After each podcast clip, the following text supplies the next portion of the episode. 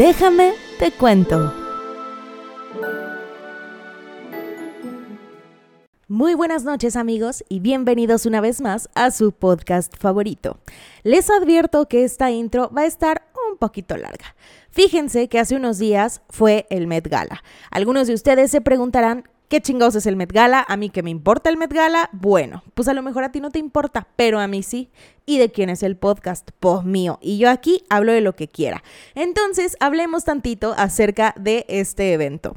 La Met Gala es uno de los eventos sociales más importantes y destacados del mundo de la moda. Es incluso denominado como el evento más importante del año, refiriéndonos a este tema en específico. Ahí, las celebridades y otras personalidades se visten de acuerdo con la temática de cada año y desfilan a través de la alfombra roja. Esta gala benéfica da inicio a la exposición de moda anual del Instituto de Vestuario del Museo Metropolitano de Arte de Nueva York, también conocido como el Met. De ahí su nombre, ¿saben de qué? Met Gala. Cada primer lunes de mayo, el Met celebra este famoso evento con una alfombra roja que genera una enorme expectación. El Museo Neoyorquino es toda una institución y tiene un área dedicada exclusivamente a la historia del traje y la moda, que se llama Costume Institute tud tiene una colección propia y es la que se encarga de preparar las ambiciosas exposiciones año tras año. La primera edición de este evento fue en 1948 y la organizó la publicista de moda Eleanor Lambert, quien jugó un papel decisivo en el aumento de la prominencia internacional de la industria de la moda estadounidense y en el surgimiento de la ciudad de Nueva York como una importante capital de esta escena. Existen cuatro capitales principales de la moda, París, Londres, Milán y Nueva York. Desde 1995, la encargada de este evento es Anna Wintour, editora en jefe de la edición estadounidense de la revista Vogue desde 1988, quien además es considerada como una de las mujeres más poderosas en la industria de la moda contemporánea, al punto de ser llamada un ícono de la moda. A partir de que Anna Wintour toma las riendas del evento, decide crear un código de vestimenta. Obviamente, al tratarse del evento de moda más importante del año, pues una no puede ir de que en su chanclita y en su chor, como estoy yo ahorita, ¿verdad? Entonces, esta es una oportunidad gigantesca para demostrar la creatividad de los diseñadores. Anna Wintour instala las temáticas del Met Gala. Estas deben estar relacionadas con la exposición que se va a mostrar y los invitados deben ir vestidos acorde al tema. Y no, no es una fiesta de disfraces. El precio de las entradas asciende a 35 mil dólares o 175 mil para una mesa de 10. Estos boletos son comprados por las firmas y las empresas que reciben a celebridades como sus invitados. Recordemos también que la gala no es solamente una vitrina. Su importancia va más allá de los dólares recaudados y de las impresiones generadas en redes sociales. Esta es una exhibición del arte como moda y de la moda como arte, mostrando cómo ambas disciplinas impactan y definen nuestro tejido cultural. La Met Gala es una gran muestra de arte y de cómo la moda como arte es capaz de tejer algo aún más grande y así poder definir absolutamente todo lo que nos rodea, ¿ok? Las artesanías son las semillas para dar el paso al arte. No podemos encasillar al arte en conceptos absolutos, debemos entenderlo como un constante cambio. Y la moda es una digna representación de esto. A pesar de que la moda es cíclica, ¿a qué me refiero con esto? Pues no sé si se han dado cuenta que ahorita la ropa estilo 80s, 90s y 2000s es lo que está en tendencia, la moda regresa a los puntos de los cuales partieron. Algunas de las temáticas que más me han gustado han sido la de 2001, que fue Jacqueline Kennedy de White House Years, la de 2005, que fue House of Chanel, la de 2013, que fue Punk, Chaos to Couture, en 2015 tuvimos China Through the Looking Glass, en 2018 tuvimos Heavenly Bodies, Fashion and the Catholic Imagination. En 2019 tuvimos Camp, Notes on Fashion. Y el tema del 2023 fue Karl Lagerfeld, A Line of Beauty. Ahora, ¿quién fue Karl Lagerfeld? Este señor fue un diseñador de moda alemán, mejor conocido como el Kaiser de la moda.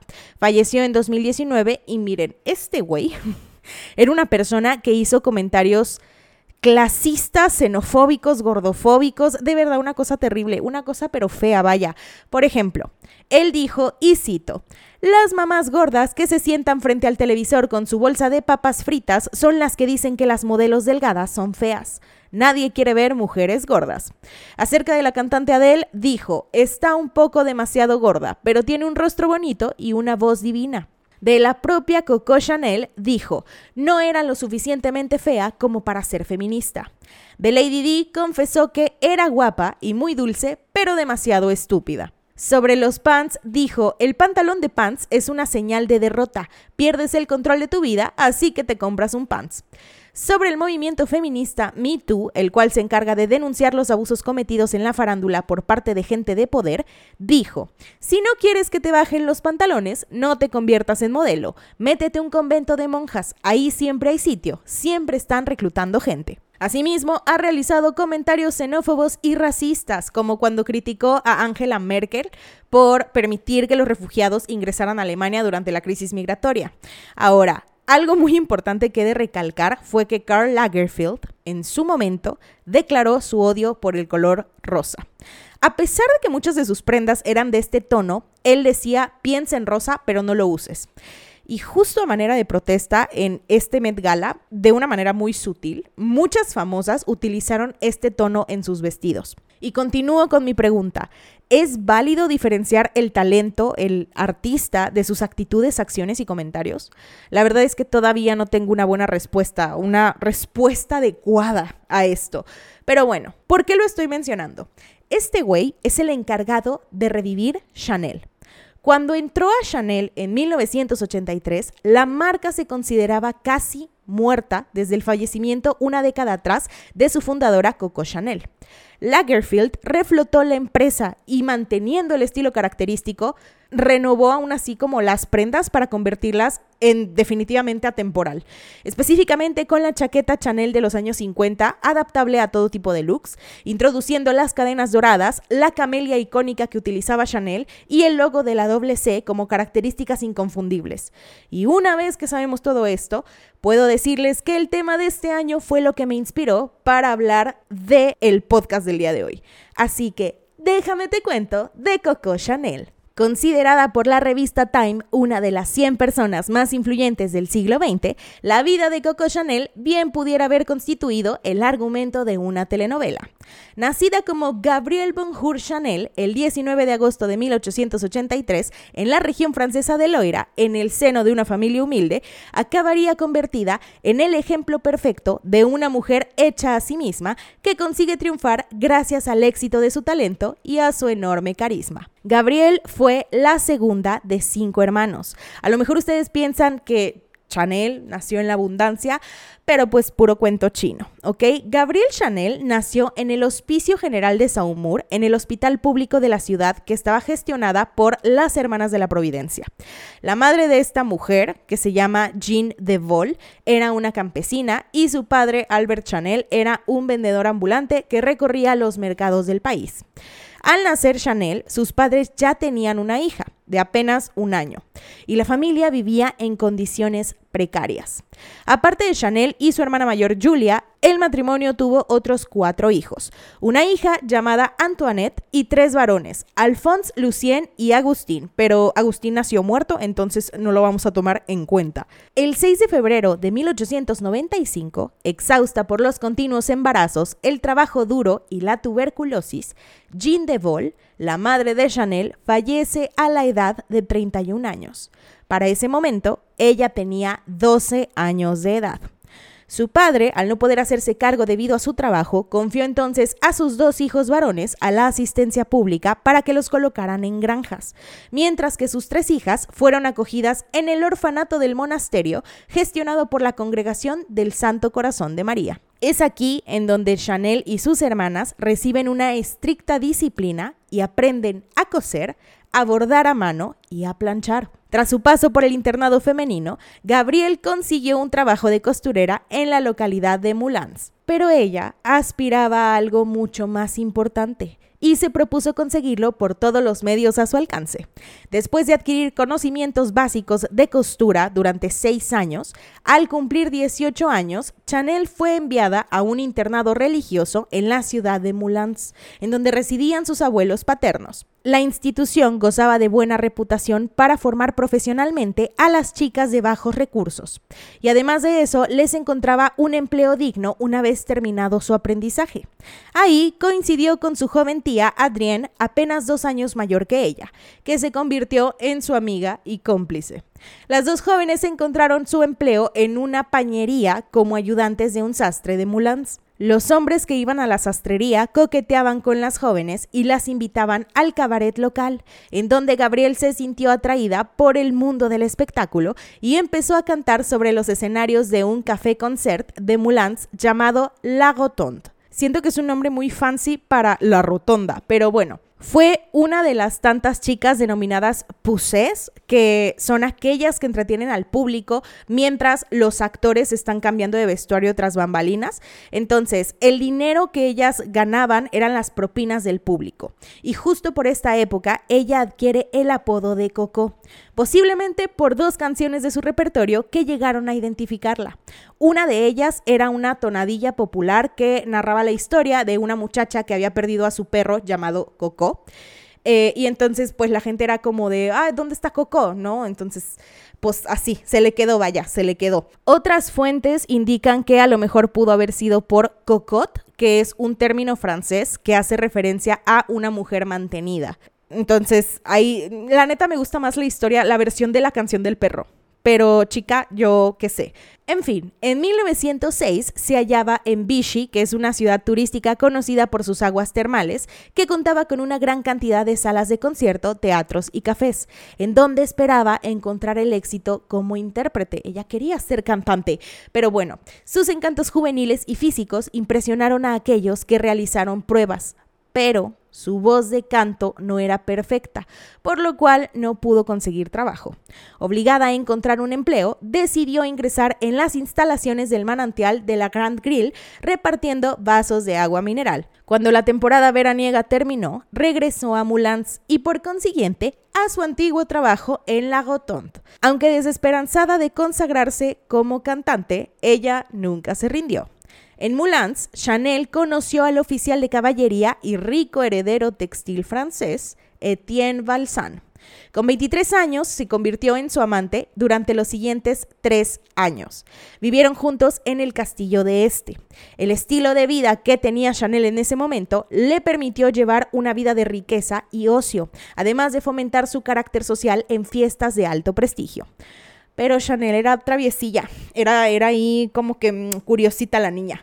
Entonces, en 1908 comienza un romance con uno de los mejores amigos de Balsan, el capitán inglés Arthur Edward Boy Capel. Capel era un miembro rico de la clase alta inglesa, entonces la instala en un departamento en París y comienza a financiar sus primeras tiendas.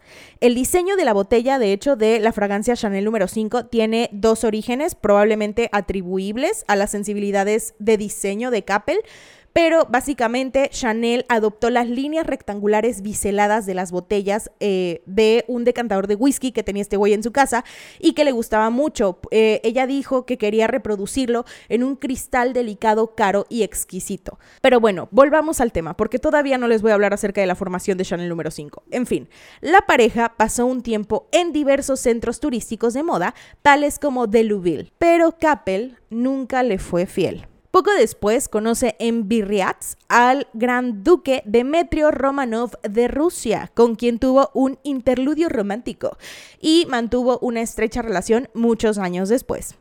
En febrero de 1916, con ocasión de la presentación de su primera colección en otoño, sus prendas y chaquetas deportivas aparecieron por primera vez en la revista Vogue.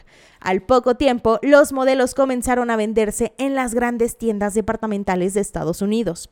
Para 1918, estableció su casa de moda con más de 300 empleados, en una propiedad situada en el número 31 de la Rue de Cambon, ¿no? La calle Cambon, vaya. En realidad no sé qué significa Cambon, hay una disculpita, ¿eh? No lo voy a buscar ahorita. Ahí confórmense, búsquenlo en Google, ustedes también lo tienen.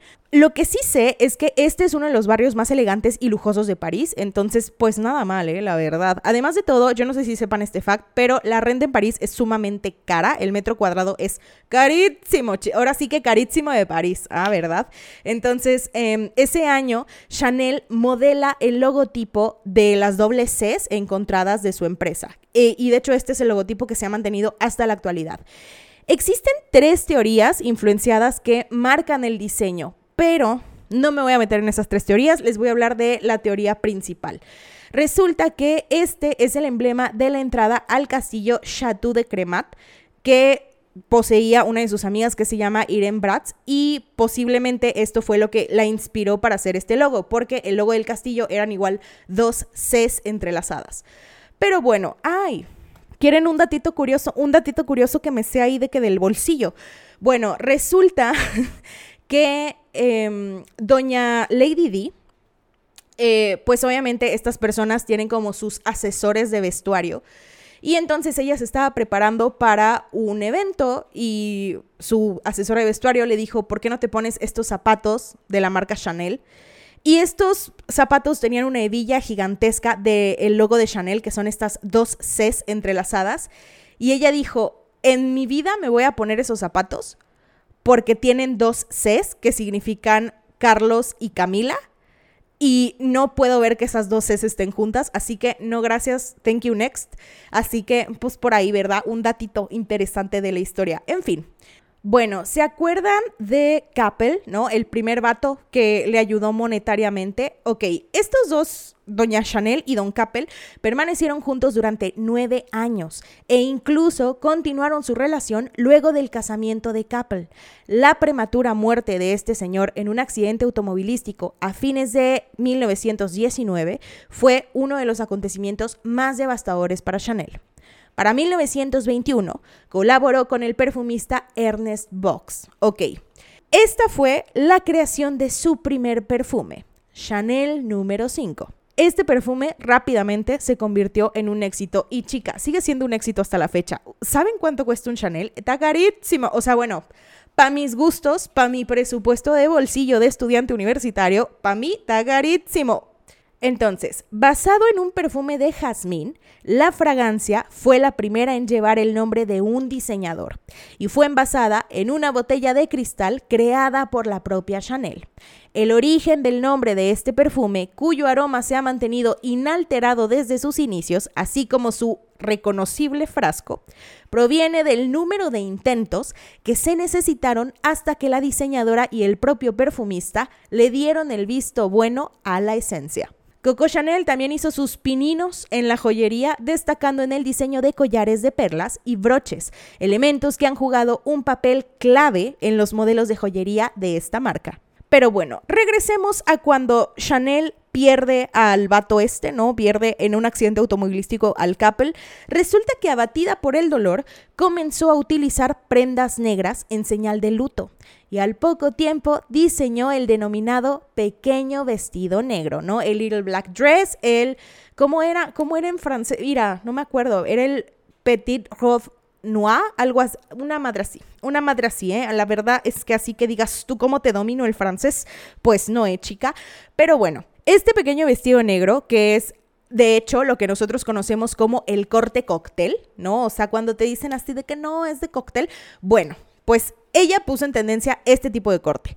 Esto se presentó en 1926 y fue calificado por la revista Vogue como el atuendo que todo el mundo usará. El vestido negro disponible solo en ese color fue inmediatamente un éxito y ha sido el epítome de la elegancia sencilla desde entonces. De hecho, su principal representante, si no me equivoco, es Audrey Hepburn en eh, Desayuno en Tiffany's. Si ustedes no la han visto, watchenla por ahí. Pero ella utiliza un eh, pequeño vestido negro, justo. Pocas piezas hay tan atemporales como un little black dress, ¿ok? Como un pequeño vestido negro. Esta prenda es exponente de la evolución de la moda a lo largo del siglo XX y siglo XXI. Sencilla y compleja como pocas, pasó a convertirse en un imprescindible en todos los armarios femeninos, sin importar la clase o condición. Ahora mismo es fácil encontrar un vestido negro colgado en el armario de cualquier mujer. Es más, es el color predilecto para vestir de muchas mujeres. Incluso, o sea, de que en total look, ¿sabes? De que completamente de negro. Pero hace un siglo esto era impensable. El negro era un tono asociado al luto, prácticamente era el color de la antimoda. Las mujeres vestían tonos pasteles, tonos brillantes, tonos vivos. Además de eso, este color en París lo vestían las mujeres de la servidumbre de las familias, ¿ok? Entonces, ¿Por qué utilizaban vestidos negros? Porque eran muy difíciles de que se notaran las manchas y muchísimo más fácil de lavar. Entonces, pues sí, pues nadie quería que la confundieran con la servidumbre, ¿no? Estos clasistas de porquería. Entonces, además de todo, la época en la que estoy hablando es de los 1920s, ¿no? Los corsets seguían usándose como algo del diario. Eran prendas que estilizaban, pero al mismo tiempo resultaban sumamente incómodas de llevar, impedían realizar ciertas actividades, ¿no? Y Chanel, tomando esto en cuenta, harta de la incomodidad al vestir, decide crear esta prenda a manera de estilizar la figura, pero sin utilizar un corset. Y fue justo cuando encontramos la moda flapper. Si ustedes no ubican lo que viene siendo la moda flapper, es la moda de los años 20, ¿no? Con vestidos muy sueltos, con eh, cabello muy, muy corto, con... O sea, es como una especie de batón sus vestiditos así muy cookie, la verdad, ¿eh? Esta gente que utilizaba como que su pluma en la cabeza, ya saben, ¿no? O sea, quiero yo pensar que si ubican ese estilo de los años 20.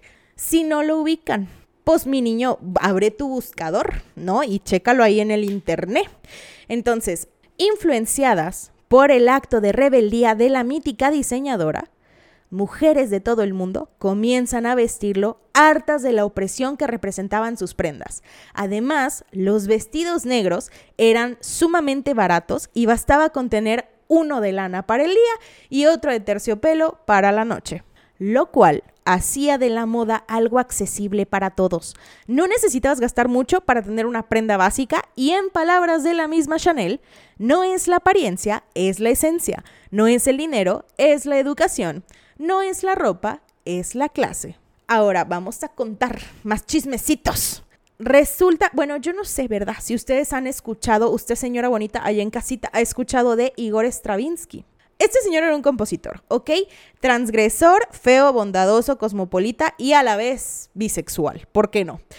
50 años después de su muerte, siguen saliendo a la luz más datos de Igor Stravinsky, uno de los músicos más importantes y trascendentes del siglo XX. Fue autor de ballets clásicos, pero atrevidos e innovadores, pequeñas revoluciones que reinventaron el género. También fue pianista, director y escritor. Stravinsky, quien se enamoró de Coco Chanel, también estaba casado en ese momento.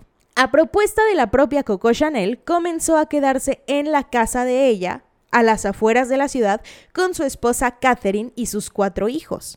La interacción entre Coco Chanel e Igor Stravinsky, que había abierto su casa para poder apoyar su música, así como para superar las dificultades que vivieron a raíz de su expulsión de Rusia, no pudo evitarse era imposible no enamorarse de los dos decanos más creativos y famosos del siglo XX, mientras uno creaba maravillas con notas musicales y el otro con telas. Stravinsky y Chanel tuvieron una relación secreta por un corto tiempo y terminaron abruptamente su relación. Coco, que no quería tener una relación con una persona casada, a pesar de esto, no terminó de admirarlo, ¿no? De admirar el arte y la personalidad de Igor, a pesar de que habían terminado pues toda la situación, ¿no? Y de hecho decían que Igor Stravinsky era bastante grosero, entonces, chica, chica, yo no lo sé, ¿no? A veces no elegimos de quién nos enamoramos, pero bueno. Más o menos en el mismo periodo en el que Igor estaba continuando con sus composiciones, Coco Chanel creaba su primer perfume. Quizás esta apasionante relación de creatividad se refleja en las obras y creaciones tanto de Chanel como de Stravinsky. Aunque los amantes desafortunados no pudieron estar juntos debido a las condiciones de ese momento, el efecto de su amor se reflejó en sus diseños y composiciones. Ahora, vamos a hablar de algo bien sabroso. Para 1939, al comienzo de la Segunda Guerra Mundial, Chanel dijo, voy a cerrar todas mis tiendas, ¿ok? Nada más voy a mantener abierta mi boutique en el número 31 de la Rue de Cambón con nada más perfumes y algunos accesorios que estén disponibles en este momento. Ella dijo que no era momento para la moda y 3.000 de sus empleadas perdieron sus puestos de trabajo. Y efectivamente, no era momento para la moda. Estamos hablando de uno de los mayores conflictos bélicos de la historia. Como que yo creo que sí, así que tú traes puesto, pues no te importa mucho, a menos que seas, digo, un oficial nazi, porque yo si no me equivoco utilizaban Hugo Boss. Entonces, pues no, ahí vamos viendo, ahí vamos viendo, chica. Entonces, al cerrar la Casa Central de Moda, confesó públicamente su posición política y comenzaron a circular detalles de su vida personal. Su aversión por los judíos y los homosexuales, según informes, estuvo inculcada en sus años de convento y agudizada por las relaciones con las élites sociales que habían consolidado sus creencias. Pero bueno, durante la ocupación alemana, Chanel residía en el Hotel Ritz. De hecho, ella vivió como por 30 años en el Hotel Ritz, pero bueno. ¿Por qué es importante este hotel?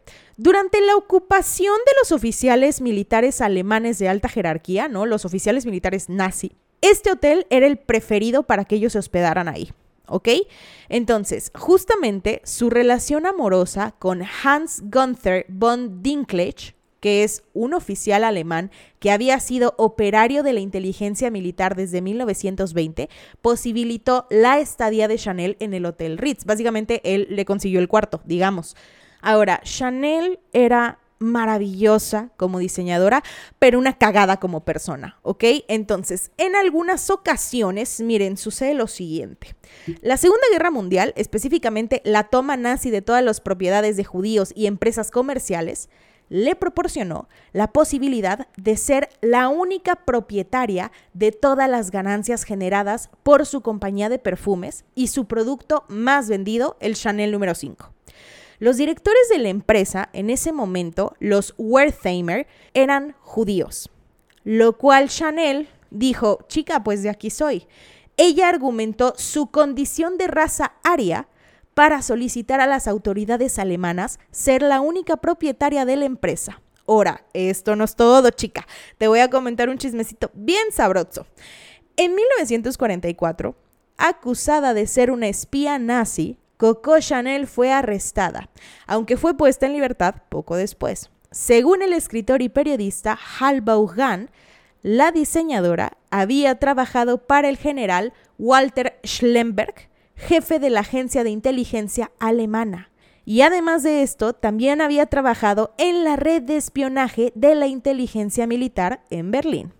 Documentos de archivo desclasificados descubiertos por este periodista revelaron que la prefectura de la policía francesa tenía un escrito sobre Chanel en el cual fue descrita como costurera y perfumista, seudónimo Westminster, agente de referencia F7124, señalado como sospechoso en el archivo. Según las palabras de este señor periodista, ella era una facilitadora, conocía a todo el mundo y ayudó a los nazis.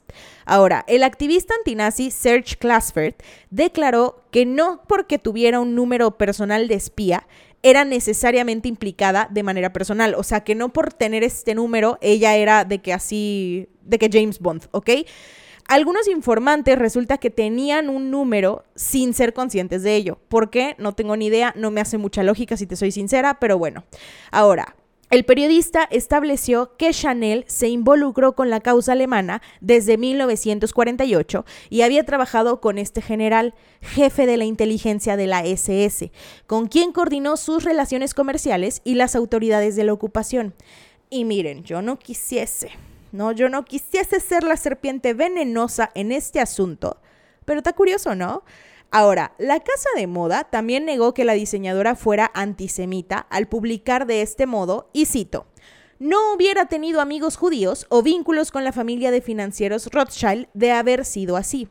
Pero esta familia tenía dineritos y Chanel quería dineritos, chica. Entonces, no sé, se los voy a dejar a su criterio, ¿vea? Aquel incidente obviamente dañaría gravemente la reputación y la imagen de la diseñadora, que se vio obligada a abandonar Francia en 1945 e instalarse en la localidad de Suiza de Lusana, en donde vivió durante varios años. En 1954, Coco regresó de nuevo a la capital francesa con la intención de presentar una colección que acabaría siendo la más importante de su vida. La diseñadora presentó el traje de tweed y el icónico bolso 2.55 en París. Al poco tiempo fue volviéndose a ganar el respeto del público francés. Sus colecciones triunfaron de nuevo, sobre todo en Gran Bretaña y Estados Unidos, en donde actrices como Elizabeth Taylor, Grace Kelly y Rita Hayworth se decantaron claramente por vestir sus nuevos diseños. De hecho, a partir de los años 70, el prestigio de Coco era tal que muchas de las mujeres más poderosas e influyentes del mundo, como Jacqueline Kennedy, la esposa del presidente de Estados Unidos, empezó a vestir también sus modelos. Como dato curioso, Jacqueline Kennedy vestía un diseño rosa del traje de tweed de Chanel aquel fatídico 22 de noviembre de 1963, que fue el día en el cual asesinaron a tiros a su esposo en Dallas. Ahora, los últimos años de su vida habían convertido a Coco Chanel en una persona solitaria y amargada que seguía viviendo en la misma suite del Hotel Ritz de París. Las únicas visitas que recibía ahí eran la del bailarín, escritor y actor Jacques Chassot. A principios de la década de los 70, afectada de artrosis y muy enferma, Coco Chanel se había convertido en una adicta a la morfina, que tomaba para poder paliar sus constantes dolores. Y aunque esto no le impidió seguir trabajando en el futuro catálogo de primavera de 1971, pues el daño ya estaba hecho. El 9 de enero de ese mismo año, tras volver a su habitación en el Hotel Ritz de París, empezó a sentirse mal, por lo cual decidió acostarse. Chanel ya no volvió a levantarse más. Murió al día siguiente como consecuencia de un paro cardiorrespiratorio en la soledad más absoluta. Según cuenta la leyenda, sus últimas palabras fueron, y cito, Bueno, así es como uno muere, solo. Su ataúd cubierto de flores blancas y rojas fue depositado en el cementerio Bois de Va en Lausana, Suiza donde la diseñadora que revolucionó la moda del siglo XX descansa para siempre. Ahora, dato curioso de toda esta situación. Doña Chanel en algún punto empezó a escribir su autobiografía, pero la autobiografía original que ella había hecho era toda una sarta de mentiras. O sea, Coco Chanel era Marta y Gareda, ¿ok? Inventaba pura cosa. Entonces, ella empezó a decir que de hecho sus orígenes eran burgueses, ¿no? O sea, que su familia tenía muchísimo dinero y que ella fue educada como en estos finos colegios y cosas de este estilo, cuando en realidad, pues, cero, nada que ver. Em, entonces, pues más que nada era porque le daba mucha vergüenza admitir su origen humilde, ¿no? Porque cómo era que la diseñadora más importante pues tuviera un origen muy de la nada. Entonces, ¿no? Ahí nomás para que lo tengan en mente. ¿Por qué menciono esto? Bueno, Existen novelas y obviamente series y películas acerca de Coco Chanel. Por ejemplo, Coco e Igor, que es una novela escrita por, no sé cómo pronunciar tu nombre, amigo, Chris Greenhalgh. Sepa su madre, o sea, un vato, ¿no? Eh, ok, este narra el romance entre Chanel e Igor Stravinsky y los logros creativos que surgieron a través de su aventura romántica. La novela fue publicada por primera vez en 2003. En 2007 se publicó un libro para niños titulado Diferente como Coco, que relata la humilde infancia de Chanel y la crónica de cómo logró los cambios más bruscos en la industria de la moda tenemos el Evangelio según Coco Chanel, lecciones de vida de la mujer más elegante del mundo. Esta es una novela escrita por Karen Carbo y publicada en 2009 que narra los comienzos humildes y los logros legendarios de Chanel.